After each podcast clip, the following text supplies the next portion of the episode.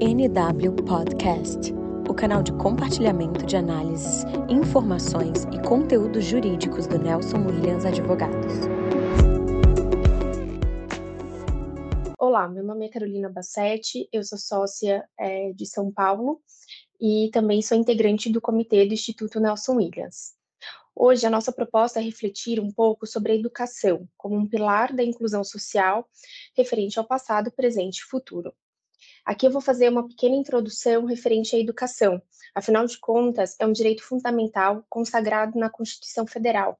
Se destaca como um poderoso instrumento de transformação social na sociedade brasileira. A Constituição Federal de 1988, em seu artigo 6 estabelece que são direitos sociais a educação, a saúde, a alimentação, trabalho, a moradia, o transporte, o lazer, a segurança, a previdência privada, a proteção à maternidade e à infância, assistência e a, assistência aos desamparados. No entanto, apesar dessa clara previsão legal que existe na nossa Constituição de 88, o analfabetismo no Brasil ainda persiste. Embora tenhamos observado uma redução do analfabetismo, afinal, lá em 2019, a nossa taxa era de 6,1% e já em 2022 caiu para 5,6%, mais de 9 milhões de brasileiros com 15 anos de idade ou mais permanecem incapazes de ler e escrever.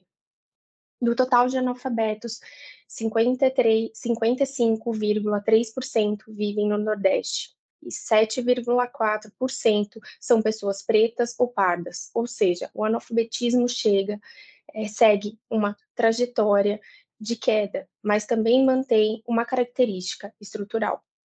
Tais dados são da Pesquisa Nacional da Amostra por Domicílios Contínua, da Educação de 2022, divulgada pelo IBGE.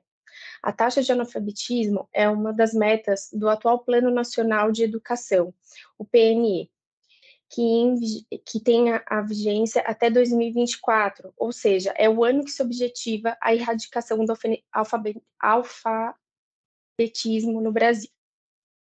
É, essa pauta, ela deve e ela precisa ser prioridade no governo brasileiro, pois todos nós sabemos que a educação é um importante instrumento transformador se não o principal, uma vez que a sua função primordial é permitir a renovação da sociedade, assumindo o papel de movimento contínuo de mudanças na sua estrutura e consentindo com uma reflexão sobre si mesma e, consequentemente, tomada de decisões importantes a respeito do seu futuro. Agora, eu vou contar aqui com a ajuda da doutora Tereza. E eu gostaria que a doutora Tereza primeiramente se apresentasse e depois a gente vai passar aqui é, para algumas perguntas referentes também à questão da educação com ela. Olá, doutora Carolina e a todos. Meu nome é Tereza Cristina, eu faço parte, sou parceira institucional do, do NW Group e faço parte do comitê do Instituto Nelson Williams. Vamos lá, doutora. Perfeito, muito obrigada, Tereza. É, referente à educação, é, como que a gente consegue operacionalizar tudo isso? Então, essa é uma questão bastante interessante de reflexão, porque a educação é vista por todos como um instrumento de transformação, como você mesmo disse. Ela dá a oportunidade ao aprendiz a ter um olhar crítico ao mundo e poder verbalizar, é, constranger, moralizar e até aceitar ou não determinadas situações.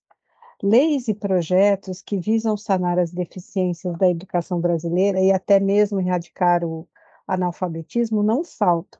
Contudo, falta efetivação séria, que de fato é, diminua o, a distância entre o texto legal e o que é real, que de fato vivemos. É sabido que o processo é lento, pois ele é de longo prazo, mas não pode deixar de ser priorizado a falta de estrutura física adequada nas escolas, de recursos materiais e pedagógicos, bem como a falta efetiva de valorização dos professores dificulta ainda mais o acesso à educação de qualidade para as pessoas inseridas numa situação de vulnerabilidade socioeconômica. Estas condições, entre tantas outras, impede que o Brasil suplante a herança de uma educação deficiente e excludente, e possa reescrever uma história de educação libertadora, gratuita, universal e de qualidade. O ambiente de processo, ensino e aprendizagem é que possibilita ao, ao indivíduo novas descobertas, abre horizonte para novas ideias e expande os conceitos. A educação é libertadora, ela é realmente, de fato, um instrumento de transformação, tanto pessoal quanto da sociedade, de emancipação, criando condições que cada indivíduo viver livremente e possa desenvolver suas potencialidades e escolher. A melhor maneira de observar a importância da educação é considerar que em diferentes sociedades, com diferentes projetos de nação e ideologia, a educação desempenha sempre um papel central, como sendo um dos pilares da sociedade. Perfeito, Tereza. É, então, nós sabemos da importância é, no Brasil da educação, mas nem sempre isso foi né, um direito. A história do Brasil é marcada por uma exploração, é, pela violência, desrespeito às diferenças culturais e privilégios de alguns em detrimento da grande maioria da população. A gente também tem a questão da universalização do acesso à educação e até mesmo o reconhecimento da educação como um direito fundamental. Isso aconteceu no Brasil através de muita luta e de uma forma tardia, é, que também ajuda a explicar o porquê que ainda temos é, muito a avançar. Então, eu gostaria agora, doutora Tereza, que você explanasse um pouco mais sobre isso. É, é, importante lembrar que a educação inicia com os jesuítas aqui no Brasil. E, ele vem, e eles vêm justamente para catequizar os nativos e fazer com que tanto a igreja quanto o Estado sejam as prioridades deles. Só que com a chegada entre indas e vindas da história brasileira, com monarquia e a república, nós conseguimos, em, só em 1900, 1824, a primeira Constituição. E nela dizia que a educação primária passa a ser considerada um, um direito de todos os cidadãos problema é que a, o sistema oferecia à elite uma educação bem dedicada e extensa, e aos pobres apenas aquilo que era de interesse do Estado e da Igreja. O sistema federativo de, que o governo foi, que foi estabelecido na nova Constituição da República em 1891, ele consagra a descentralização do ensino e acabou construindo um sistema educacional pouco democrático, pois privilegiava o ensino secundário e superior, que era de responsabilidade da União, em detrimento da expansão do ensino primário, que, de, que foi reservado aos estados.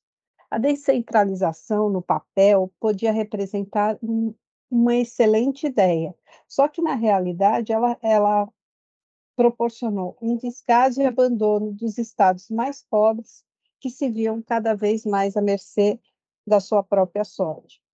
Olha, na Revolução de 30, somente em 1931, o decreto de lei cria, então, é, o Ministério da Educação e as suas secretarias estaduais para que elas possam operacionalizar o ideal de educação obrigatória, gratuita e laica. Aí sai, a igreja já sai nesse movimento.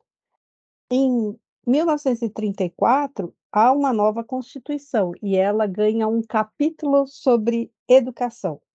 Só que em 37 se estabelece o Estado Novo e no poder sob a égide do Estado Novo perdemos vários é, direitos que foram garantidos. Isso aconteceu até o fim do Estado Novo, em 1946. E apesar deles estabelecer uma nova Constituição novos direitos, a educação, o sistema educacional foi herdado do Estado Novo até 1961, quando surge a Lei de Diretrizes de Bases da Educação Nacional. Perfeito, Tereza. E o que seria essa Lei de Diretrizes e Bases da Educação Nacional? O que, que ela prevê?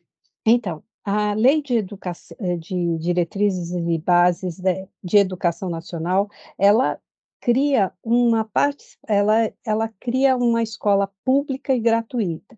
Ela pretende, através das campanhas de com participação popular, ampliação e melhoria do atendimento escolar, como o direito constitucional, que a educação é o direito a todos para que ele se fosse consolidado.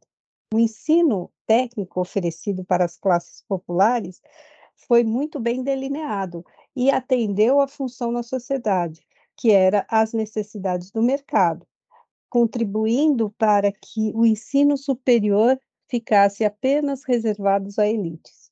Somente em 1988, então nós estamos falando 35 anos atrás, o Brasil consegue de fato dar um seu avanço na formalização e garantia da educação é, para todos como um direito universal, garantindo gratuidade no ensino público das escolas oficiais, ensino fundamental obrigatório e gratuito, atendimento em creches pré-escolas para crianças de 0 a 6 anos e um plano de carreira que visa é, valorizar os profissionais do ensino. Aí que a gente ainda está num, num novo caminho. Neste momento, é criada a nova Lei de Diretrizes e Bases da Educação Nacional, da Lei 9.394, em 1996, nós estamos falando há 26 anos apenas, é que começou a fornecer suportes de educação de qualidade e buscando assegurar a formação integral do indivíduo e sua inserção consciente numa sociedade cidadã. É, a questão do panorama histórico da educação enquanto direito do Brasil nos mostra que é a importância crucial da educação como um dos pilares fundamentais para a transformação e justiça social. A história do nosso país, apesar das diversidades e desigualdades ainda persistentes, a educação tem, de fato, apresentado um papel fundamental na evolução da sociedade. Da exploração colonial ao reconhecimento tardio da educação como um direito universal, passamos por um longo percurso marcados por avanços e retrocessos. No entanto, as conquistas mais recentes, como a Constituição de 88, a nova Lei de Diretrizes de Base, ela dá uma, um alicerce forte para a construção de um sistema educacional mais inclusivo e igualitário. Mas é vital que o compromisso com a educação continue sendo uma prioridade do Brasil. Erradicar o analfabetismo, promover a educação é uma das, das necessidades para todos os cidadãos, não mais apenas uma meta, mas um imperativo social. Para alcançar esse objetivo, então, é necessário um esforço conjunto de todos os entes da sociedade, governo, instituições educacionais, organizações sociais, tudo. Juntos, de fato, conseguiremos garantir uma educação que seja verdadeiramente acessível a todos, independentemente da sua origem e condição socioeconômica, doutora. Muito obrigada, doutora Tereza, pela sua valiosa contribuição. E aqui, como considerações finais, então, nós temos que, como conclusão, que não há dúvidas que a educação é o alicerce sobre o qual construímos um futuro mais justo e igualitário no Brasil. Ela é a chave para a transformação pessoal e social, capacitando os indivíduos a alcançarem o seu pleno potencial e contribuírem positivamente para a sociedade. A educação é libertadora, é o principal instrumento de transformação, tanto pessoal quanto da sociedade. É um instrumento de emancipação, criando condições para que cada indivíduo possa viver livremente e assim possa ser capaz de desenvolver todas as suas potencialidades.